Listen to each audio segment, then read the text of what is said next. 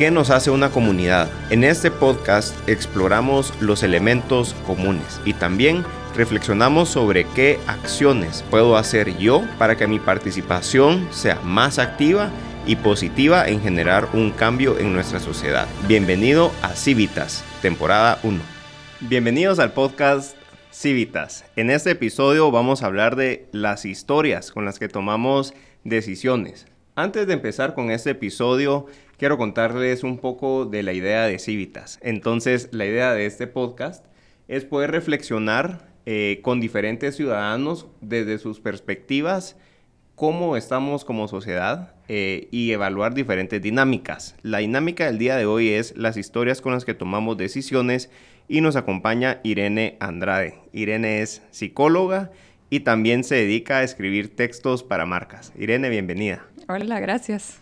Gracias por tenerme aquí. Buenísimo. El título del, episodio es las historias con las que tomamos decisiones. Y día a día nosotros tomamos diferentes decisiones, eh, desde marcas que consumimos, acciones que realizamos. Eh, cuéntanos cuál es el rol eh, que tienen las historias en esas decisiones que tomamos como individuos. Bueno, las historias son el gancho entre las decisiones y las emociones que sentimos, ¿verdad? Y usualmente las decisiones que tomamos vienen atadas a alguna emoción, o sea, puede ser negativa, positiva. Eh, si vamos a hablar de marcas comerciales, eh, dependiendo de qué tanta afinidad o conexión sintamos con alguna marca, le vamos a comprar o no, ¿verdad? Entonces, al final del día, eh, todas las decisiones pequeñas o grandes que tomemos en el día, sí van de la mano de alguna idea o historia que tengamos en la mente de lo que significa esa acción que vamos a tomar.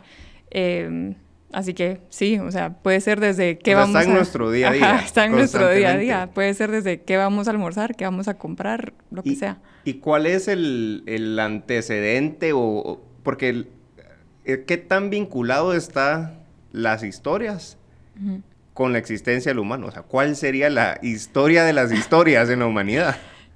A ver, creo que en términos generales las historias son ese mecanismo que usamos para entender lo que pasa a nuestro alrededor.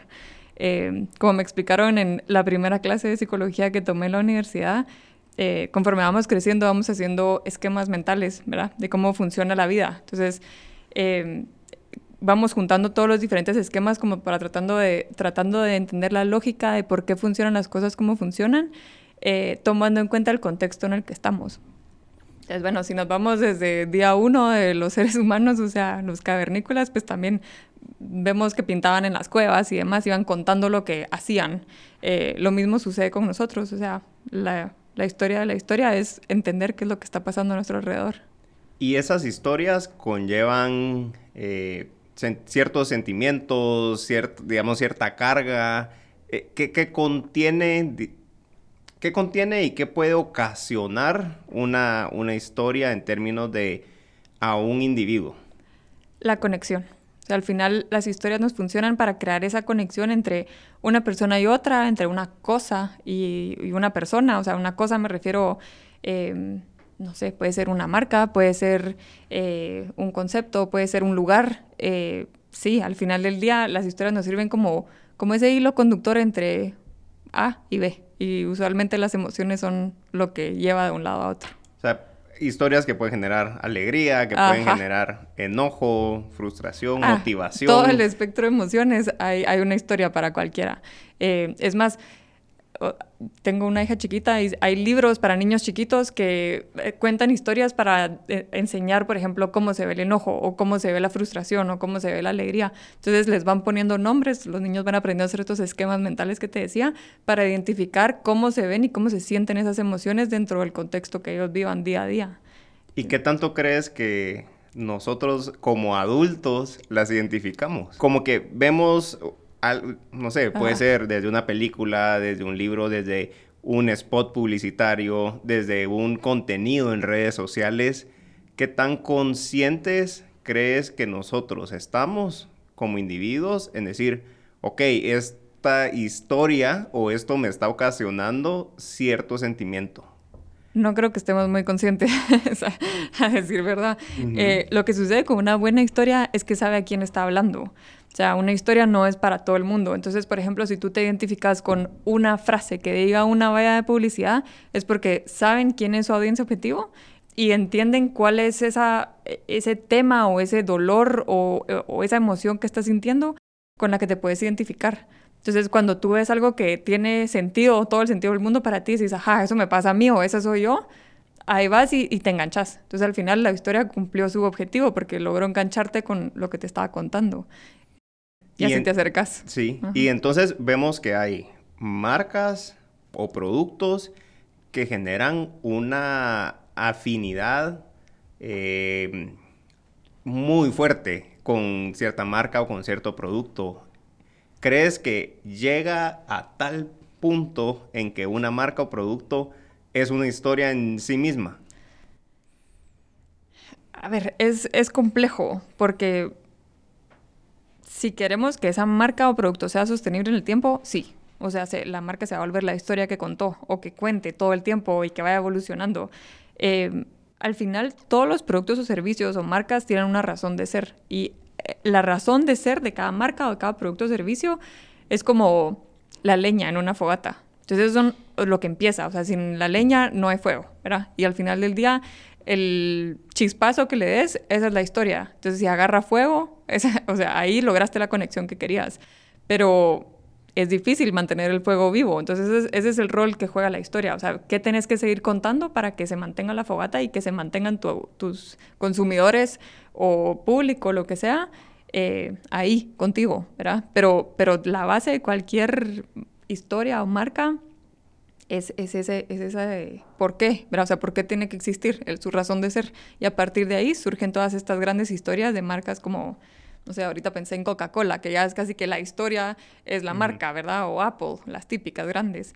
Em, sí, más por ahí lo veo, que, sea solo una historia en sí, misma. Y necesita también eh, ciertos elementos alrededor para que esa historia pues sea sostenible y, sea eficiente, sí. ¿verdad? O sea, eh, Apple, por ejemplo, en su historia, que sus productos eh, sean limpios, funcionen, que no tengas que apagar la computadora cada vez, sino que solo la abres. Eso es, digamos, es una característica física, es un elemento, pero que también eh, refuerza su identidad o su historia. Todo, de sí. Marca. Ajá. O sea, es que esa es otra parte, es un elemento clave de las historias que funcionan a lo largo del tiempo, es que son constantes con ya sea la voz que quiere transmitir o, la razón, o sea, su razón de ser, ¿verdad? Al final del día, la razón de ser de Apple sigue siendo la misma que desde día uno. Y eso se ha visto en su evolución. Los, los productos pueden ir cambiando, el contexto puede ir cambiando, pero se mantiene, se mantiene lo fundamental igual. Por ejemplo, si piensas en Disney, o sea, Disney es como magia, más allá de productos, servicios, shows, parques, lo que sea. Eh, todo gira alrededor de la magia y, que, y sentir esa magia cuando entras a un parque o cuando ves una película, todo eso lo han logrado mantener por años de años de años. Entonces al final, eh, si sos consistente con ese como, o sea, tu principio, la historia puede trascender. Y mencionabas una, un elemento o, una característica que se escucha, pero no sé qué tanto a veces la llegamos a comprender y es la voz. ¿Qué, es la voz en una, en una historia o en una marca, por ejemplo? La voz, em, si lo vemos como una persona, o sea, si una marca fuera una persona, yo sé que esto es algo cliché, pero si es una persona, es como la personalidad y cómo se expresa, ¿verdad? Eh, está el típico, no sé, todos tenemos el amigo chistoso o el amigo, no sé, el que hace que todos se rían, ¿verdad? Y esa persona, pues sí, se va a caracterizar por ser simpática, pero no va a ser simpático, por ejemplo, en un funeral. Ahí cambia el tono.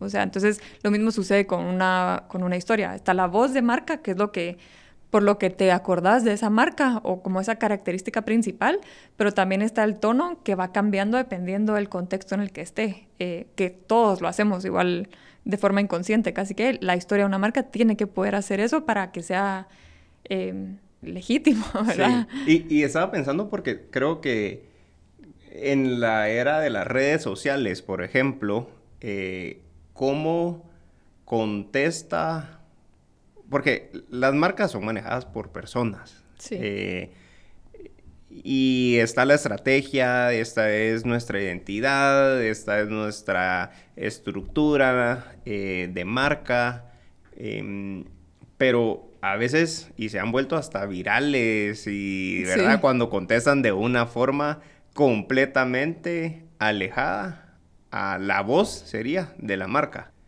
Eh, ajá, bueno, sí, o la voz predominante, por ejemplo. O sea, la típica que he visto es que en TikTok hablan totalmente diferente a como hablan en LinkedIn, por ejemplo.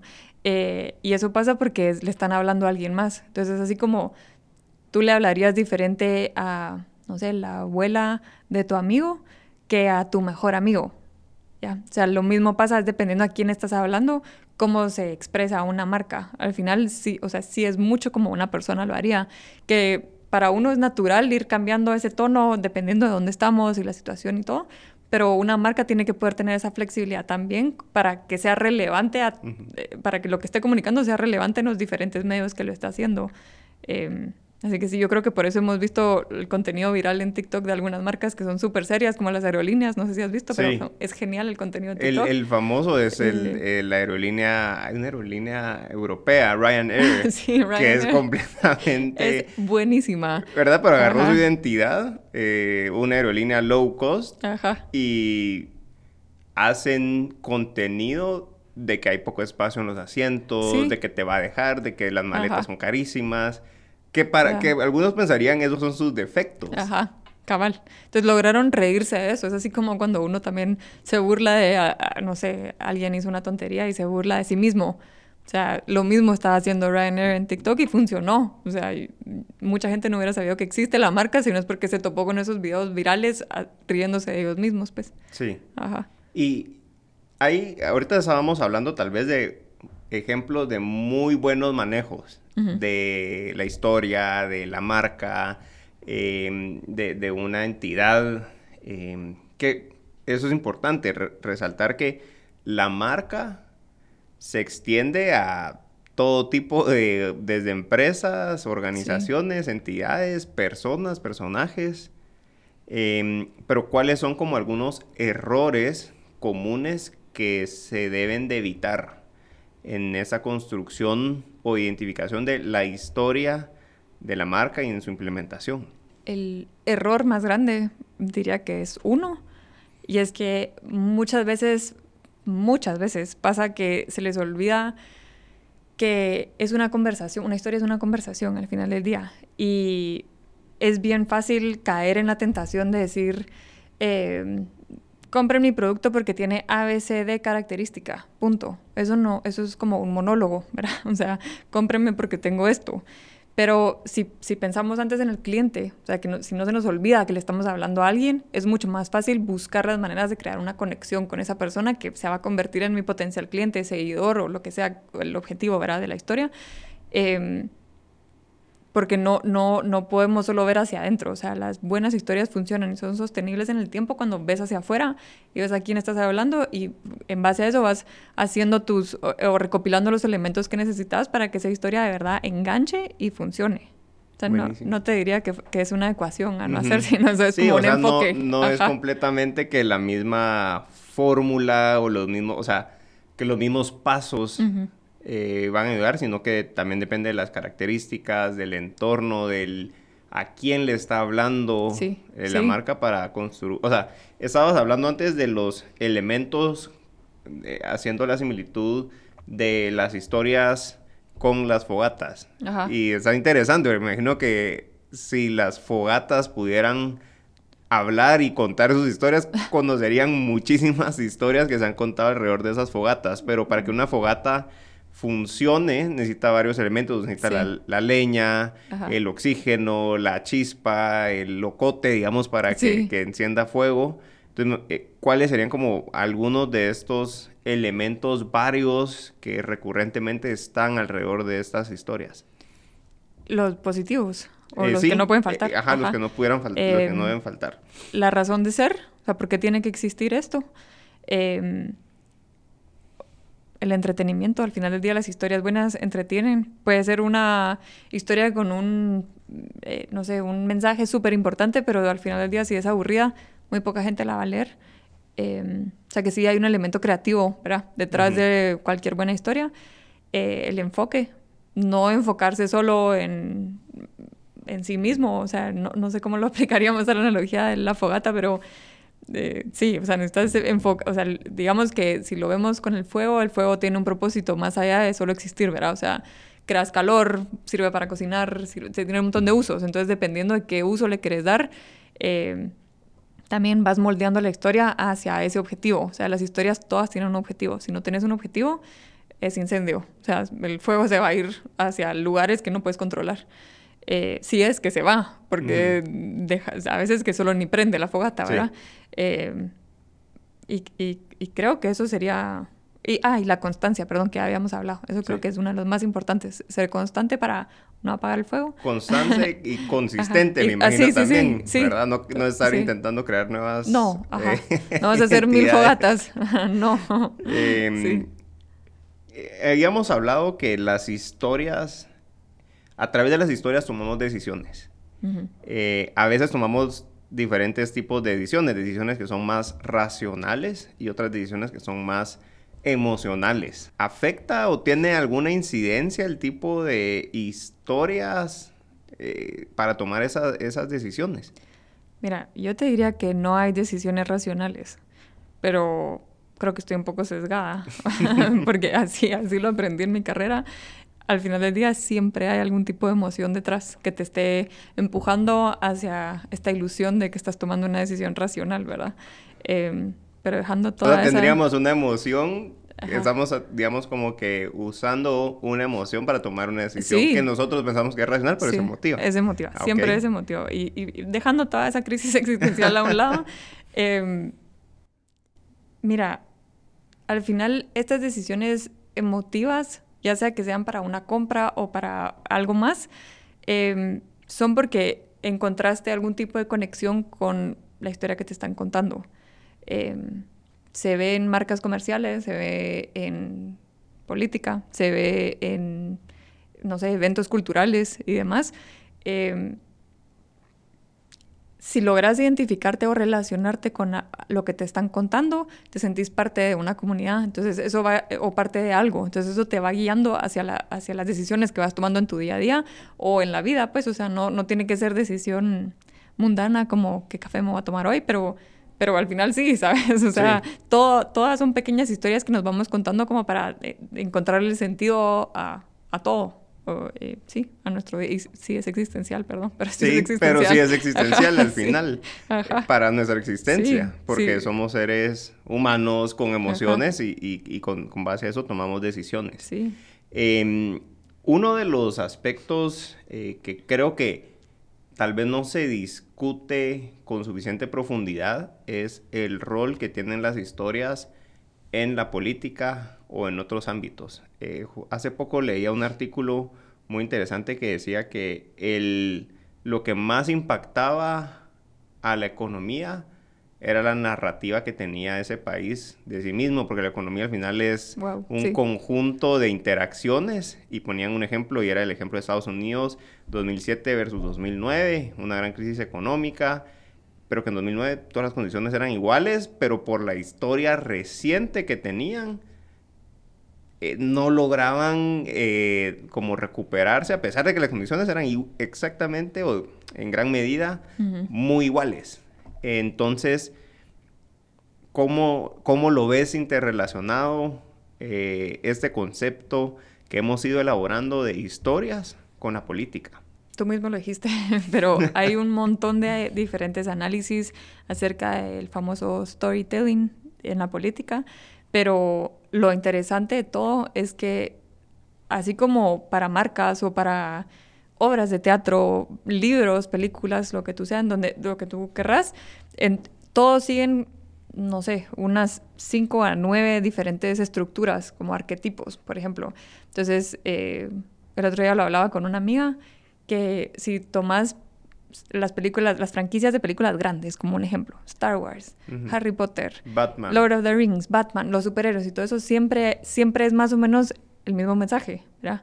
O sea, está esta persona que, o Batman también, tal vez no, pero están los demás, está esta persona que que está sufriendo, que su comunidad está sufriendo y se da la coyuntura para que sea el héroe de alguna u otra manera y salva a la comunidad de los malos y sabes, o sea, todo hay como es el mismo movimiento en casi todas las películas grandes de eh, de héroe, el, famoso viaje del héroe, ¿verdad? O sea, sí se ve reflejado en un montón de y, y, ahí también hay una dualidad, ¿verdad? Porque ah. entre héroe y villano. Eh, sí, totalmente, sí. O sea, porque quién es el villano y entonces la historia posiciona a un villano y a un héroe. Sí, ahí está, totalmente. Siempre hay un villano y siempre hay un héroe. Eh, y en política también. Entonces, dependiendo de ideología política, del contexto en el que estés, porque, por ejemplo, la percepción juega un rol súper importante. O sea, si, si los ciudadanos creen, por más que las condiciones estén igual, así como el ejemplo de Estados Unidos, creen que están mejor o peor, eso va a tocar diferentes teclas en las emociones de las personas que estén oyendo las historias que están comunicando los políticos, por ejemplo. Entonces, eh, o sea, si, si agarras las diferentes campañas que han habido, tomemos el ejemplo de Estados Unidos, que está bien marcada, eh, digamos que están bien marcadas las historias entre demócratas y, y republicanos, eh, al final no importa el tipo de estructura, de arquetipo de historia que usen, se reduce a dos emociones, el miedo y la esperanza.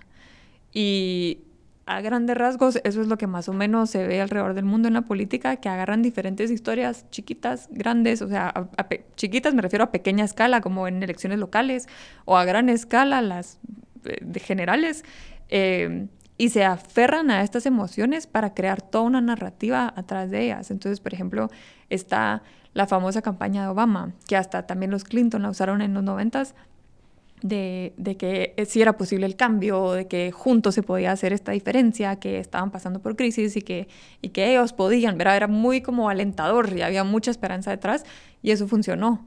Pero en eso vino el 2016 y entró Trump y usó el miedo. Y mucha de su campaña era nuestras comunidades están sufriendo, eh, está pasando esto en nuestro país, la infraestructura no funciona y hay muchos villanos y yo soy el héroe que voy a rescatar a la comunidad. Eh, y, no solo rescatar a la comunidad, pero también hacer pagar lo que hicieron los villanos. Sí, sí, sí. O sea, sí, es un tema como que si lo viéramos de eh, una película de las que vemos y nos recordamos de el héroe, el villano, venganzas de por medio. Em, y, ahí voy un poco a indagar lo que, lo que te, preguntaba antes. O sea, si nosotros como ciudadanos no estamos conscientes de que hay una historia elaborada, ¿verdad? Porque eso es un equipo de campaña que mide, eh, hay un índice muy interesante que se llama el índice de confianza eh, que hace una empresa de comunicación que se llama Edelman de qué tanta polarización hay, qué tanta confianza hay hacia ciertos grupos. Eh, y eso, todos esos elementos se puede utilizar para armar una historia. Una mega historia, sí, eh, Una mega historia y conseguir, en este caso, el voto. Sí, ¿Verdad? Sí, sí. Em, entonces, cree, o sea, ¿cómo crees que podemos, o sea, crees que cambiaría algo si nosotros estuviéramos más conscientes que existe una elaboración de historia que aquí voy a hacer una diferencia bien importante. Em, con una marca, o sea, yo puedo decir esto, que tengo aquí es una taza y este es café y el café tiene estas propiedades que es real, ¿verdad? Es tangible, real pero en el ámbito político y social creo que hay líneas que se pueden explorar que no, que rayan en lo tal vez no, no tan real. Entonces, ¿crees que cambiaría o tendría algún impacto, un impacto distinto si sabemos y estamos conscientes que son historias, que es una campaña publicitaria? Eh, sí, no, porque sí veo como existe el seguidor leal que, por ejemplo, en Estados Unidos, que están las dos ideologías mm, bastante claras, ¿verdad? Eh, que media vez soy demócrata, no hay un solo chance de que me vuelva republicano, o viceversa. Que no es cierto, o sea, sí puede pasar, pero, ¿sabes? Existe un sentido de lealtad que, que es fuerte y pesa. Entonces, no importa qué tan consciente estés, tal vez no tomes la decisión de cambiarte de partido. Es como la típica, un fumador sabe lo que pasa al fumar, pero va a seguir fumando. O sea, sabe la historia de las consecuencias y no le importa y va a seguir fumando. Y está bien, pues es, cada quien. Em, pero hay personas que sí, o sea, que no sé si conciencia sería el concepto, sino si, si, no sé, si agarraran, ponete las dos historias que cuentan en Estados Unidos, de las dos ideologías, y le quitaran todo el tema no al 100, porque no se puede, pero le quitaran como toda esa historia, esos elementos súper elaborados de encima y vieran ya los temas racionales, entre comillas, em, tal, vez, tal vez ya lo vieran como con una cabeza más fría.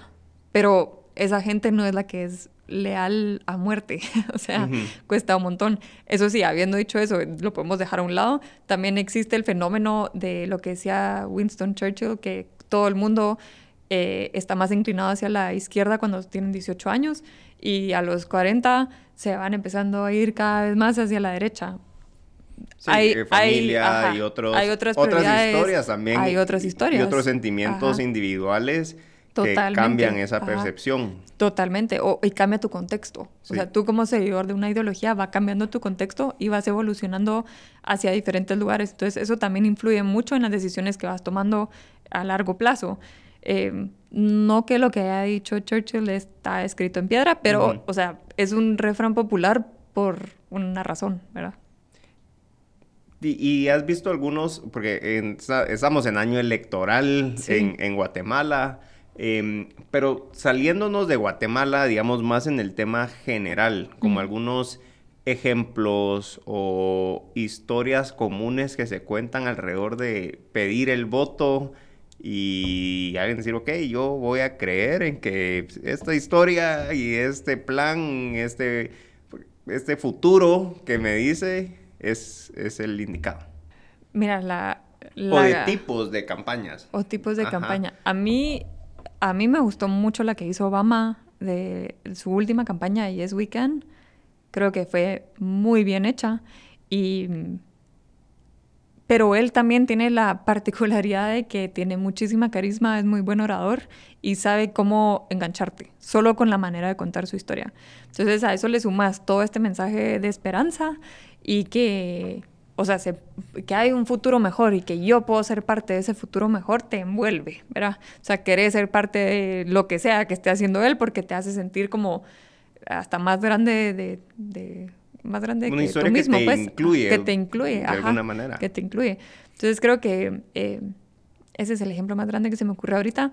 Eh, usa muchas emociones positivas para jalarte. Entonces eso, eso es fuerte, porque sí, el miedo es otra emoción súper fuerte también, pero, pero no te hace sentir tan bien como, como ese mensaje alentador y esperanzador de que yo puedo ser parte del cambio, y yo puedo, yo puedo hacer las cosas mejor, ¿verdad? Em, pero eso es a nivel personal, a nivel mundial, pues se ha visto que, que, las campañas del miedo tienen muchísimo más impacto, porque hay, hay más, eh, hay más en juego, eh, dependiendo también las diferentes poblaciones y los contextos, lo que te he dicho, pues dependiendo si va saliendo de un gobierno que, por ejemplo, hizo mucho daño, eh, el miedo se mezcla también con el cansancio, la frustración, entonces las, digamos que las emociones positivas de esperanza, pues ya no tienen mucho espacio ahí, ¿verdad? Hay mucho cansancio de parte de la gente que está escuchando estas historias. Entonces, sí he visto cómo ha ido evolucionando esto de, de las dos emociones principales del miedo y la esperanza. Últimamente ha sido agarrémonos del miedo porque aquí hay muchos villanos y yo soy el héroe. O sea, ese, e, ese ha sido como el enfoque que he visto más o menos alrededor del mundo, más en América Latina. Sí, incluso, y, hace poco escuché a alguien eh, comentar que el negativismo, decía, vende más, te hace sonar más inteligente, pero tiene muchas veces peores consecuencias. Te hace sonar más hace- inteligente. ah, decía, te hace sonar Wow. más inteligente porque en el negativismo están todas las teorías de, bueno, y entonces esto puede pasar y después tal cosa. De conspiración. ¿Verdad? Ajá, teorías de conspiración y todo. em, Ese es un buen punto. Sí. Ese es un buen punto. Porque Eh, como, como quieres buscarle alguna explicación, ¿verdad? Algo negativo, Sí. eh, pero eso tiene un impacto también eh, importante hacia la sociedad. Eh, digamos, ese como ahondar, y lo mencionabas en América Latina, se ha, yo creo, como presionado o forzado bastante eh, sentimientos negativos. Sí. O ese negativismo de venganza, de... y en muchos países ha tenido bastante, yo te diría, resultado político electoral, pero no resultados de progreso y mejora de Sí. condiciones de vida. Sí. Mira, América Latina es un fenómeno único. Eh, y justo ayer estaba leyendo también un artículo en donde decía que existen diferentes tipos de, dentro de la ideología de izquierda, hay diferentes como subtipos, ¿verdad? Ahora, eh, porque ya no es la misma izquierda de Cuba. O sea, el mundo ya cambió, es lo que yo te decía, el contexto ya cambió. Entonces, em, se ha generado esta historia en donde surgen estos partidos o, o- o candidatos que no son de la típica, entre comillas, clase política de siempre, eh, con un discurso ya sea populista, ¿cómo era que se le decían? Nuevo izquierda, izquierda Ujú. nueva o neo, neoizquierda, algo así. Han No tenido estoy segura, diferentes pero etiquetas de izquierda ajá. pink, la nueva Sí, ola, sí. eh, de todo. Em, que, que está bien, pero, o sea, han, digamos que han sabido usar los elementos de su contexto para darle un giro a sus historias y lograr que más gente eh, se pueda relacionar con lo que están contando, sobre todo en las campañas, ¿verdad? Porque ya, como dijiste, a la hora de la hora ya llegan al gobierno y pues la historia es la misma, pero, pero por un momento existe la esperanza de que va a ser diferente, porque te conté una historia diferente. Entonces, eso es lo importante, como a la hora de, correr la campaña y pedir votos, están, contando unas historias que, que, como lo que te decía, la vaya publicidad, con la que mucha gente las escucha y dice, sí, eso me pasa a mí, sí, a mí me duele aquí, sí, yo quiero ese cambio porque entonces voy a estar mejor porque esto me está molestando ahorita. Entonces, cuando logras entender esos detalles a ese nivel, es que creas todas estas campañas en donde la gente se va con, o sea, con todo su apoyo del mundo a ese candidato que es diferente y va a ser el héroe y me va a salvar. El- el- regresamos al- a Sí. la historia, ¿verdad? Entonces, eso es, creo que es lo que ha pegado mucho. Y, y hay diferente, y la gestión, Ujú. una cosa es llegar al poder y otra es la gestión durante el poder y mantener esas historias eh, Sí. de, de la promesa al cuando ya está en el poder requiere pues de resultados eh, y de otros grupos que también, digamos, la oposición política regularmente también cuenta una historia Sí. eh, que es sumamente complejo. En- y en América Latina hablamos de Estados Unidos que son, podríamos decir, como más consecuentes porque hay dos partidos establecidos. Y en América Latina vemos un sube y baja de partidos, de cantidad. Sí. Bueno, aquí en Guatemala, 30 candidatos. Ya solo con el número, uno ya, ok, tiempo, ¿qué, qué, qué, qué- va a pasar aquí? Sí, sí, sí. Em, pero la historia de una sociedad o de un país como nación, eh, hay elementos ahí que algunos dicen, hay personas que se sienten más orgullosos de su país, sí. que piensan que su país es, tiene ma- mayor y mejor proyección incluso que sus vecinos y que otros. ¿Qué elementos hay ahí? Eh, algunos le llaman a eso em, marca país o identidad de Sí. nación y de país. ¿Cómo, cómo lo ves? Esa historia es un poco más compleja, porque también tiene mucho impacto lo que han vivido diferentes generaciones y cómo se ha ido contando la historia de lo que han vivido, porque eh, tenés el ejemplo de Chile y cómo el mundo conocía esta historia de que era como, creo que le decían el jaguar de América Latina o algo así. He tenido un nombre... Sí, la Suiza. Sí, no, eh, un bueno, nombre algo así. ajá.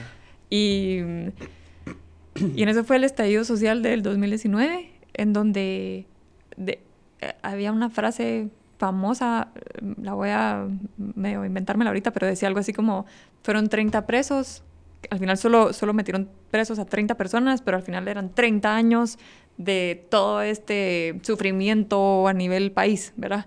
Eh, o eso era lo que decían las personas que salieron a protestar. Em, entonces, sí, existe esta historia a nivel país externa y esta historia a nivel país interna también, porque cuando tenés muchas generaciones que han vivido ciertos traumas o ciertas guerras eh, o situaciones de conflicto en el país, pues la misma comunidad va creando su historia. Entonces, no importa que salgas a decirle al mundo, al final tú vivís en tu país y sabes qué es lo que está pasando, pues, pero, pero sí es cierto que ese sentimiento de orgullo em, pasa cuando hay una comunidad muy fuerte o, la comunidad está, está junta, ¿verdad? O sea, están eh, yendo hacia el mismo camino. Pero creo que cuesta mucho crear esa identidad país o esa historia país cuando, cuando ese sentimiento de orgullo está como a medias, porque orgulloso de qué, de qué, o sea, de qué me voy a sentir orgulloso, sobre todo la gente joven, que, que tiene como esas ansias, ¿verdad? De, de, joven, me refiero a 18 años, eh, esas ansias de pertenecer y de hacer cosas grandes y esos sueños que, que ojalá todos siempre los, los tengamos, pero, pero existe un sentido de pertenencia que conforme va pasando el tiempo se puede ir perdiendo. Entonces, eh, creo que esa historia país es un reflejo de, de, qué tan sólida esté esa comunidad adentro, que no, no siempre es el caso. Entonces... Sí, y, y ahí está también el rol de ciertos em, líderes, ¿verdad? Toda sociedad tiene sus líderes y también la historia que van construyendo esos líderes alrededor de su nación o su entorno. Eh, Irene, pues ha sido sumamente agradable eh, la plática y creo que qué mejor tema para estrenar el, podcast, que vamos a contar muchísimas historias, hablar de, las historias y, el impacto que tiene. ¿Algo último que quisieras agregar antes de finalizar? Que todos estemos un poquito más conscientes, cabal, de las historias que nos contamos día a día. Como tú decís, creo que eso puede tener un impacto a largo plazo que ni sabemos hacia dónde puede ir. Hablamos de las historias que nos cuentan y el impacto que puede generar, pero cuál es la historia que también nosotros, hacia nosotros, eh, nos, nos, decimos. Hay personas que, hasta hacen la pregunta, ¿con qué tono y voz te hablas a ti mismo? Eso sí, nunca había escuchado, ¿verdad? no. no, me llevo esa tarea, entonces, no. Pero gracias por tenerme aquí. Pues gracias por acompañarnos. Eh, recuerden que pueden escuchar este podcast Civitas en completo en Spotify y en YouTube y ver los segmentos en redes sociales en Instagram y TikTok. Nos vemos hasta la próxima. Creemos en el impacto de la comunidad, sé parte de ella. Comenta qué te pareció interesante, qué quieres que dialoguemos y conversemos en los siguientes episodios y deja un review en la plataforma de podcast favorita. Y comparte este episodio con alguien que quieras invitar a formar parte de Civitas.